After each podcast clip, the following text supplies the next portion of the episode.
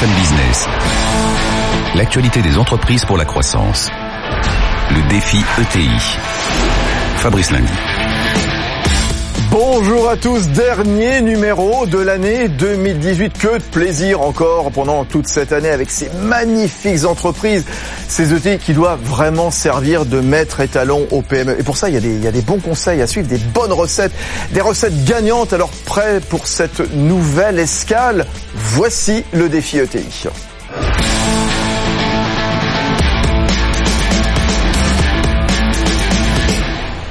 Et quelle belle cérémonie euh, lundi soir pour les 10 ans des ETI, ces grands prix des ETI BFM Business Palatine. Et félicitations encore à Lutti, à Diagère, à Petrosian, à Meldon, LSDH, bien sûr, Aérophile pour leur victoire.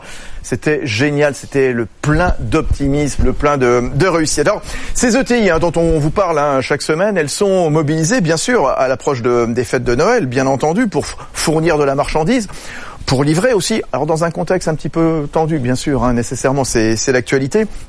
Gros plan aujourd'hui sur la livraison, euh, la logistique, hein, parce que s'il si, n'y a pas de logistique, il n'y a pas de fête réussie, il n'y a pas de Black Friday, il n'y a pas de fête de Noël, il n'y a pas de fête des mères euh, non plus. C'est au cœur du défi ETI cette semaine. Dans un instant, eh bien, on va retrouver Éric Lefranc, le PDG du groupe Altes, c'est le dernier grand fabricant de bijoux français avec ses Georgettes qui s'exportent en Allemagne, en Italie, aux États-Unis, en Chine, au Japon, en Australie. Jonathan Seban, le directeur général de Sogari, c'est une foncière spécialisée dans la logistique. Auparavant, j'accueille Nabil Amraoui. Bonjour Nabil. Bonjour Fabrice. Nabil Amraoui, chargé d'affaires à Dijon de la Banque Palatine. On va reparler de l'excellence française. C'est récompensé euh, lundi dernier dans, dans ces grands prix. Et là, on a, encore affaire à un champion caché, Altes. Encore un bel exemple d'une ETI des territoires. Effectivement, la société, la société Altes est basée en Ardèche. Elle dispose d'un savoir-faire spécifique et fait valoir le Made in France au travers d'une stratégie voilà, pertinente et tout à fait efficace. Voilà, et on a vu lundi dernier LSDH et Loiret, c'est Saint-Denis de l'Hôtel, Lutti, c'est Bondu dans le département du Nord, Diagère, c'est Poligny dans le département du Jura. Voilà, c'est génial toutes ces ETI, c'est frais, c'est rafraîchissant bien sûr. Hein. S'il y a un maillon fondamental dans l'économie, bien entendu, hein, c'est la logistique.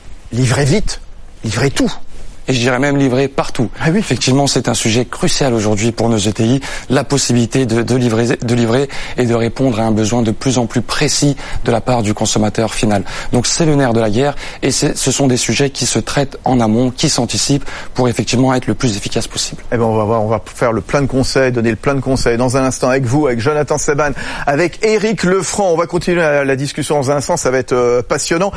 Alors Altesse, fier de sa fabrication française. Qu'est-ce que c'est Et c'est Erwan Maurice, tout naturellement, qui nous l'explique. C'est dans des ateliers ardéchois au cœur de la vallée du bijou que sont fabriquées une partie des dernières pièces françaises. Celle de la maison centenaire Altesse, créée en 1905 par le jeune artisan Marius Legros à Paris, dans le quartier du Marais. Quelques années plus tard, l'artisan rejoint sa famille à Saint-Martin-de-Valma dans la vallée ardéchoise où il y installe sa manufacture. Aujourd'hui, des ateliers qui emploient 250 ouvriers qui créent et commercialisent ses bijoux en argent et plaqué or dans plus de 60 pays. Une jeunesse qui aurait pu être écourtée en 2015 lorsque l'entreprise est placée en redressement judiciaire. La maison Altesse est alors reprise par le groupe Renaissance et Éric Lefranc, spécialiste des sociétés en difficulté. Avec un pari pour sauver l'entreprise, une nouvelle gamme, les Georgettes, des bijoux très colorés et personnalisables qui servent désormais de porte-drapeau pour la marque. Une réussite, 40 000 bracelets sont vendus en deux mois, une création que porte également Brigitte Macron lors d'une visite de son mari en Ardèche alors qu'il est encore ministre de l'économie. Aujourd'hui, 50 000 Georgettes sont produites chaque semaine, une gamme qui totalise 60% du chiffre d'affaires de la maison Altesse. Voilà, génial. La passion du bijou. Tiens, Éric Lefranc, parlez-nous de cette vallée du bijou dans l'Ardèche, Saint-Martin-de-Valamas, au Chellard, là où les ateliers Altesse emploient 250 ouvriers, des artistes passionnés. C'est un métier de passion. Hein. C'est en effet un métier euh, de passion qui a été en fait transmis de génération. On en a la troisième ou quatrième génération. Euh, la vallée du bijou a commencé en 1850 avec euh, Charles Murat qui a installé un premier atelier. Et en fait, c'est euh, le, le, le, le, dirigeant de cette manufacture, euh, Monsieur Achille Legros, qui euh, ensuite, c'est ses enfants qui ont créé cette, ces deux entreprises, GL, et puis Altesse. Juste. 1905. On, a remis lundi dernier, je le disais, au Grand Prix des, ETI, un, prix de l'excellence Made in France et Aérophile hein, qui, qui l'a eu, mais vous auriez très bien pu aussi le gagner. C'est quoi les atouts de cette excellence? Française finalement, de tous ces champions cachés dont on parlait il y a un instant avec Nabil Amraoui de la Banque Palatine. Alors en effet, euh, nous, une très grande partie de notre production est fabriquée dans nos ateliers euh, ardéchois hein, pour euh, pour les pour les georgettes, les bijoux, et, et les cuirs sont fabriqués dans les ateliers de Texier à, à Vitré, donc en, Bretagne. donc, oui. voilà. Et en fait, c'est vrai qu'on on a eu très attaché à ce made in France, hein, et, et c'est quelque chose dont on est très fier, c'est d'avoir réussi d'avoir réussi à le, à le, préserver. Alors c'est en fait un, un mélange de ce savoir-faire, je dirais ancestral, hein, traditionnel, mais aussi d'y avoir apporté de l'industrie euh, de manière à ce qu'on puisse continuer à fabriquer euh, des bijoux accessibles, puisque nos bijoux, on, les vend pour la plupart en dessous 100 euros. Hein. donc euh, voilà, c'est des bijoux une centaine d'euros, voilà, hein. même moins, oui. Ce n'est pas, ce n'est pas des produits de luxe, des bijoux accessibles. et, et que vous vendez où principalement? Principalement dans notre réseau de, de, bijoux, de bijoutiers. Donc on a 800 bijoutiers qui, qui vendent la marque en France et on est aussi présent dans tous les galeries Lafayette Printemps. Et on a ouvert notre première boutique, donc les Georgettes. Euh, en octobre à Paris, dans le Marais. Un retour aux sources. Voilà, oui, 100 ans, plus de 100 ans euh, après. Euh, Altesse, est-ce qu'elle fait partie de ces champions cachés, des noms plus ou moins connus, donc malgré la, la grande qualité de leur production, de leur savoir-faire? Méconnu du grand public, pas forcément des clients. Hein. Alors, je le pense. Euh, bon, l'entreprise a, a, pendant plus d'un siècle, euh, GL et Altes étaient des, les leaders en France du plaqué or et de l'argent, hein. euh, mais en fabriquant no name, si je peux dire. Euh, donc, il faut savoir aujourd'hui que quasiment deux femmes sur trois ont sur elles un bijou qui vient de nos ateliers. Ah. alors maintenant, avec les Georgettes, elles, le savent parce que c'est les Georgettes by Altes, et donc elles savent que ça vient de chez nous. voilà.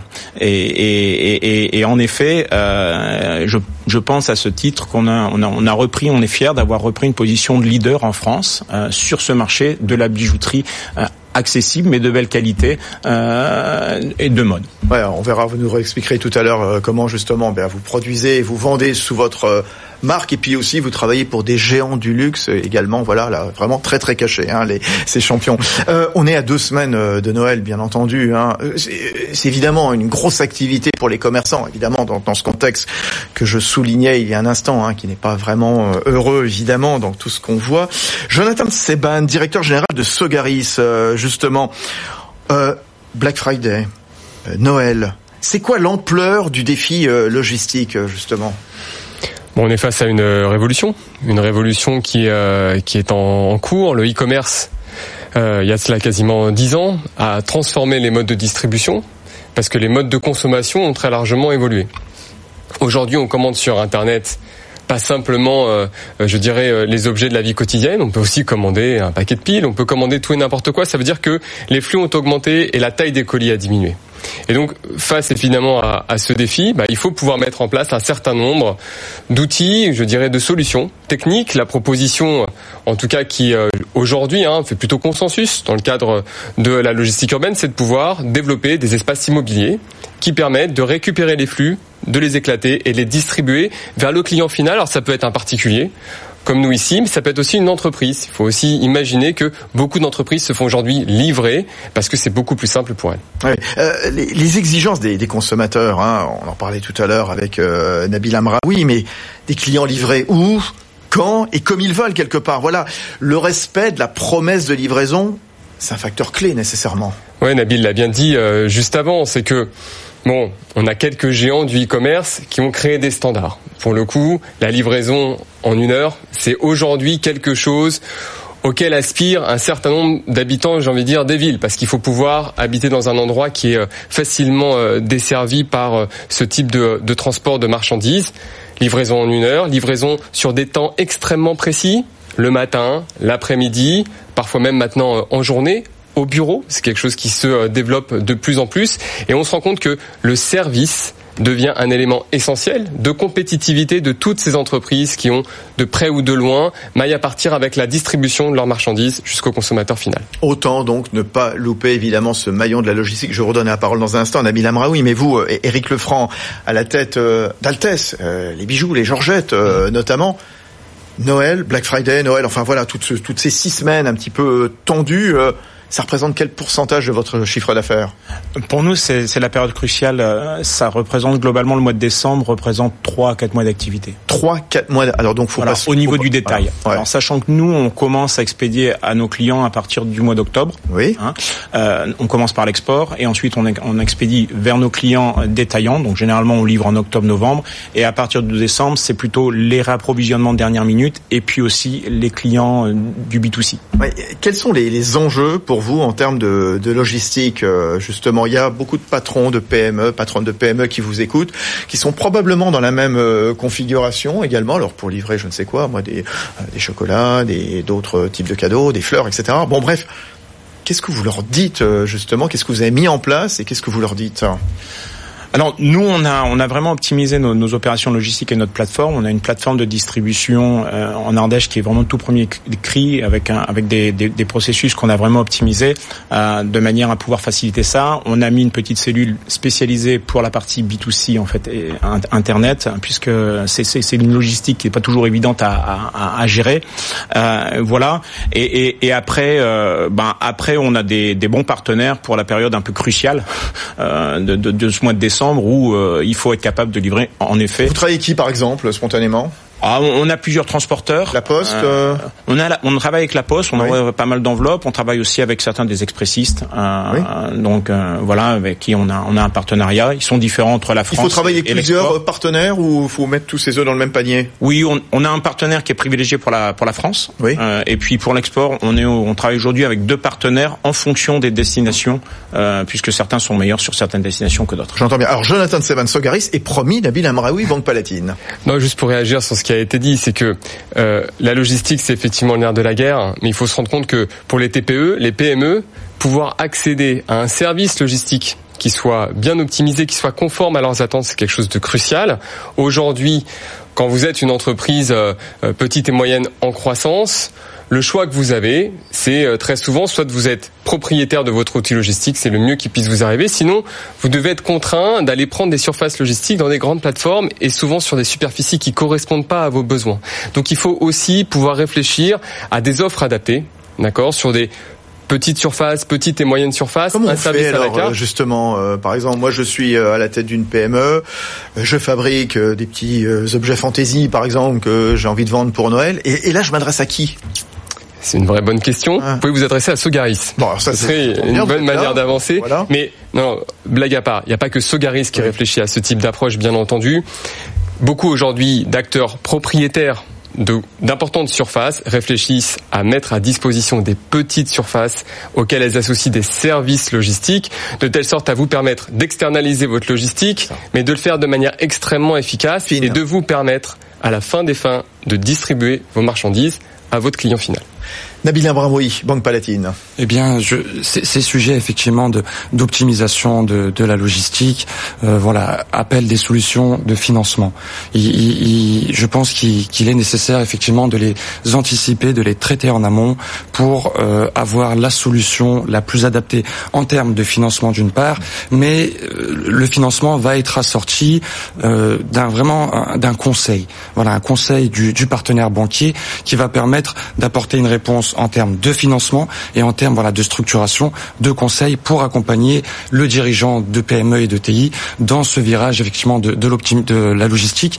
Et je pense que c'est un sujet qu'il faut traiter en parallèle avec finalement le, virage du numérique et la digitalisation qui aujourd'hui a tout son sens dans les aspects logistiques.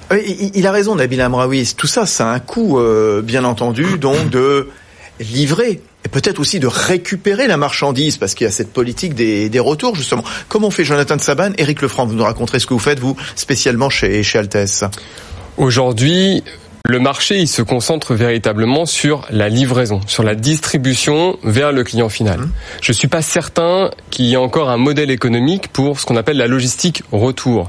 Il est vrai que beaucoup de gens y travaillent parce que Finalement, la logistique retour, c'est des camions vides qui circulent ou des camionnettes vides. Donc, on est tenté évidemment de travailler bah, le remplissage de ces euh, de ces euh, de ces véhicules. Ce que l'on constate quand même, c'est que beaucoup d'acteurs, on a parlé euh, des acteurs de des expressistes à l'instant, ont des retours marchandises importants. C'est quelque chose qu'on oublie souvent, mais la marchandise, elle est rarement livrée du premier coup. Il y a souvent un, deux, voire trois passages. Donc aujourd'hui, l'optimisation de la logistique retour, elle doit aussi être pensée avec tout simplement l'optimisation de la distribution de la marchandise vers le client. Éric Lefranc, Altesse. Ah, nous, 4, plus de 95% de nos produits sont distribués via euh, des points de vente, mmh. bijoutiers et, puis euh, de printemps. Donc en fait, cette problématique de retour ne vous concerne moyennement, ne nous concerne que, que peu. Euh, si, si, si on, on, a très très peu de, de, de, de garantie sur les produits, puisque euh, on a une qualité qui est, qui est je pense, une des, des meilleures sur des produits de, de, ce type, et donc on a peu de retour. Après, au niveau du B2C, en effet, au niveau de l'e-commerce, euh, ben, les clients ont la possibilité, et pendant la période de Noël, comme il y a beaucoup de cadeaux, on peut avoir en effet des retours. Vous en faites beaucoup, vous, de, du e-commerce C'est quelle part de votre activité Dans, dans, l'activité bijouterie, les, les, statistiques disent que c'est d'ordre de 6%. Oui. Euh, c'est les statistiques officielles. Nous, aujourd'hui, en volume, ça représente de l'ordre de 4 à 5% des volumes qu'on expédie. Hein, donc, ça a pris une, une proportion... 6%, c'est pas, c'est pas, c'est pas indécent non plus. Hein, Mais en France, ça, ça, reste, ça reste faible. Par contre, il y a des pays où ça peut atteindre des, des, des, des, des, des proportions plus importantes. Oui, Jonathan Seban. Simplement pour réagir sur, euh, sur ce qui vient d'être dit, c'est que on a eu tendance à opposer hein, la logistique urbaine et la logistique traditionnelle. On se rend bien compte que ça n'a pas tellement d'intérêt. C'est une cohérence d'ensemble. La logistique urbaine, elle hérite des flux qui sont eux-mêmes émergents des entrepôts les, les plus amont. Ça, c'est euh, très clair. Je pense qu'on aurait aussi tort d'opposer la logistique urbaine et le commerce traditionnel.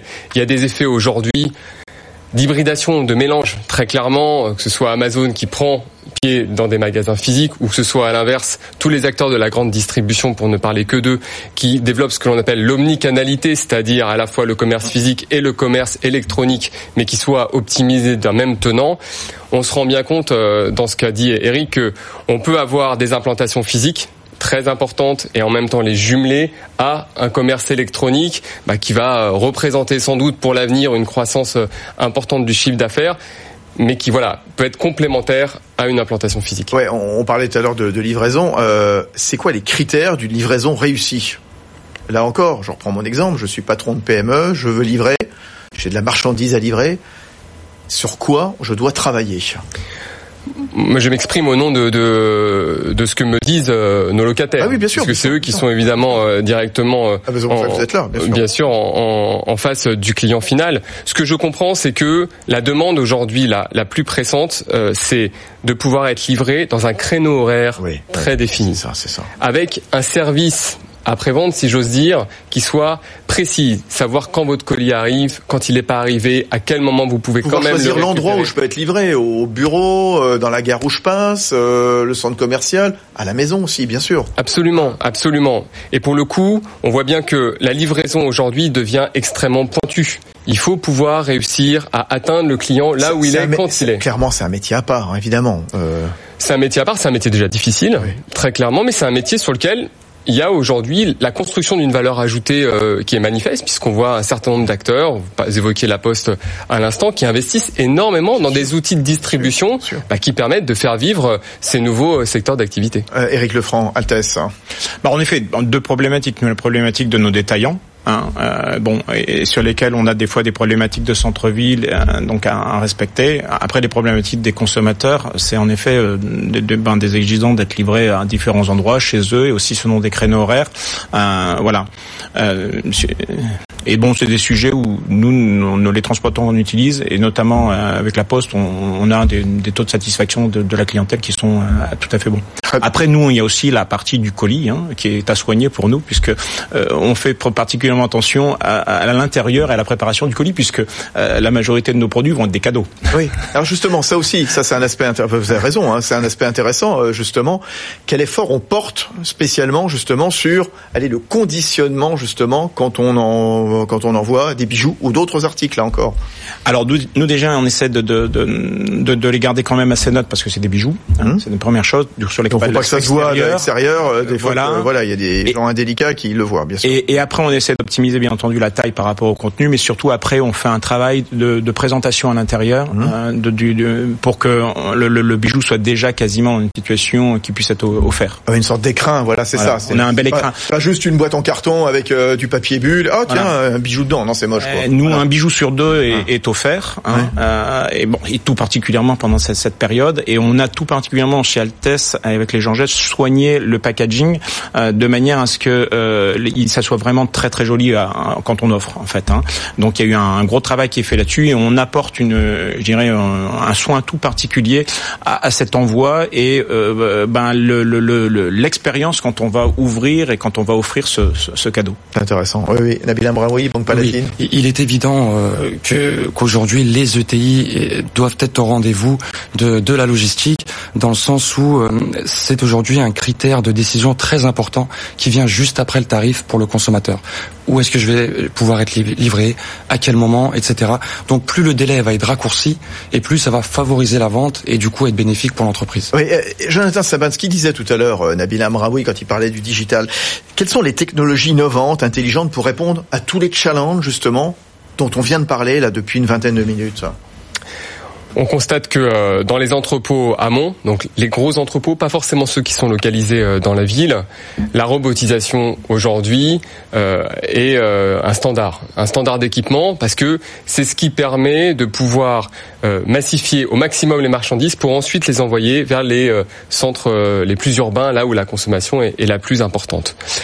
Autre élément important, quand on se situe dans euh, les sites euh, de messagerie urbaine, les sites de logistique urbaine euh, à proprement parler, on n'a pas de l'automatisation, mais ce qu'on appelle de pas de la robotisation, pardon, mais de l'automatisation. C'est qu'on utilise des systèmes de convoyeurs, comme ce que vous voyez, par exemple, dans les aéroports, pour pouvoir distribuer les marchandises. Et puis après, on voit pour ceux qui nous regardent à la télévision, voilà, ces espèces de gros entrepôts avec ces robots, ces drones qui vont chercher aussi exactement le, matériel. C'est un enjeu essentiel. c'est bien illustré derrière vous. C'est la recherche d'innovation technologique technologiques mmh. qui vont permettre de franchir un palier. On voit les drones, bien entendu, c'est une option. Je pense qu'il ne faut pas oublier la question de la donnée, qui est un, enjeu absolument essentiel pour tous ceux qui distribuent, et dont, en l'espèce, l'intelligence artificielle, la blockchain, sont des sujets très directement développé par les acteurs de la logistique, de la logistique urbaine, de l'investissement en logistique également, bah pour optimiser les flux tout simplement. Ah, la blockchain pour le suivi sécurisé, bien sûr, tout au long de la, la livraison, bien sûr, euh, l'IoT, bien sûr, les, les, objets connectés. Voilà, on met des puces, on arrive comme ça à suivre euh, quelque part le,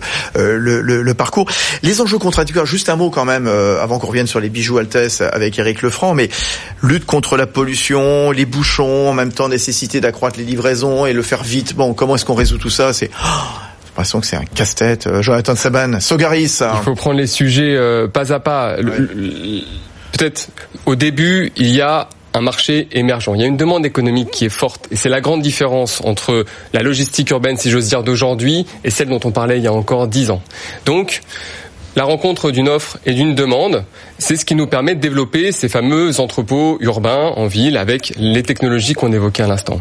Il y a au-delà une demande des acteurs publics notamment pour que bah, ces activités, euh, si elles sont réintroduites en ville euh, et que tout cela est évidemment nécessaire, elles puissent générer le moins de nuisances possible. Et donc, effectivement, travailler sur la réduction des impacts environnementaux. Comment on fait, euh, me semble-t-il, on a plusieurs options. Peut-être déjà dans les baux qui nous lient, un locataire, un propriétaire, un certain nombre d'obligations réglementaires bah, qui peuvent tout simplement permettre d'accompagner la livraison en véhicule propre. Tout juste.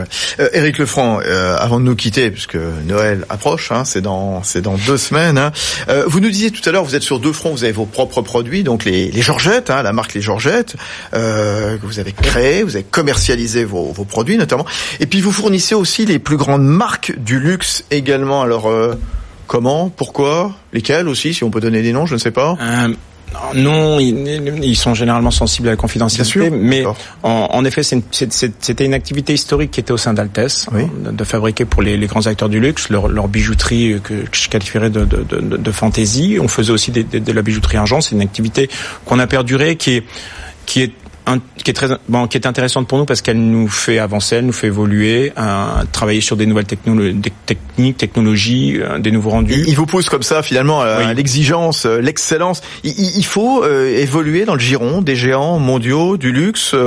moi, je me souviens, on recevait le patron d'ATS qui fait du, du packaging. C'était au mois de septembre, je, je crois, donc une boîte située la Tour du Pin, c'est dans le, le, nord de l'Isère. Hein. Euh, il travaille notamment avec des géants comme LVMH. Euh, euh, il faut évoluer justement dans le dans le giron du, du luxe, dans le secteur du luxe? Je pense que c'est une, une, très bonne chose pour nous. On, on, on, y gagne beaucoup. Alors on en fait euh, en effet chez le bijou, mais on, on a commencé maintenant aussi des ateliers. Texia n'en faisait pas hein, ouais. en, à Vitré, et, donc notre Texia a commencé à travailler euh, pour que pour plusieurs acteurs du luxe. Et donc c'est une activité. Texia également racheté par le groupe Renaissance. En Maroc, hein, voilà, c'est hein. tout à fait maroquinerie. Donc on fait les lanières de cuir. Hein. On fait les lanières de cuir pour les Georgettes. Ils ont aussi, on a aussi la marque Texia, une collection de maroquinerie hommes et femmes, et on a commencé cette activité de sous-traitance hein, pour, pour pour certains grands acteurs du, du luxe. Et, et, et, et c'est une activité qui va être amenée à se développer, sur lesquelles on a embauché des gens et on va continuer à embaucher. Donc pour nous, c'est important à double titre. C'est un, ça nous fait progresser, ça nous fait avancer. Il y a une exigence de qualité technique. Et le deuxième point aussi, c'est euh, pour l'export. Euh, c'est vraiment un point parce que la France est quand même au niveau de, ouais, de, de l'équipement à la ouais. personne et de, de, de, pouvoir travailler pour ces grands acteurs, même si on peut pas forcément les nommer, euh, c'est un gain, c'est un gage de, de qualité et, et pour, pour, pour, pour nos partenaires à l'export. Et comment on lutte face aux bijoux fantaisie fabriqués à bas prix dans le monde entier, justement, qu'on retrouve ça et là, dans des, dans des points de vente, dans des centres commerciaux? Comment est-ce qu'on se distingue? Comment est-ce qu'on fait? On arrive à lutter? Déjà, première une bonne marque française installée dans l'Ardèche. Première chose, c'est déjà il y a un, quand même un retour, une sensibilisation sur Made in France. Donc ça, c'est après la qualité. Hein. Oui. On a des produits qui sont d'une grande, une très grande qualité. Et, et, et, et en fait, en, en, en dernier point, euh, bah, c'est aussi de, de, de, bien le communiquer euh, sur cette fabrication Made in France, qui est, sen, qui est sensible. Hein. Les, les, clients en France mais à l'étranger sont très Tant sensibles. Mieux. Bon voilà, très bien, c'était très intéressant. Bonne fête de fin d'année, bien sûr, Noël dans, dans deux semaines. Merci Nabil Amraoui, chargé d'affaires euh, de la Banque Palatine à Dijon.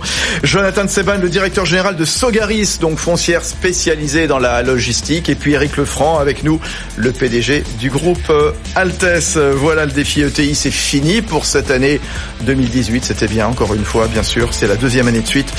On se retrouve euh, vite, j'espère. Bonne semaine sur BFM Business. BFM Business, le défi ETI, l'actualité des entreprises pour la croissance.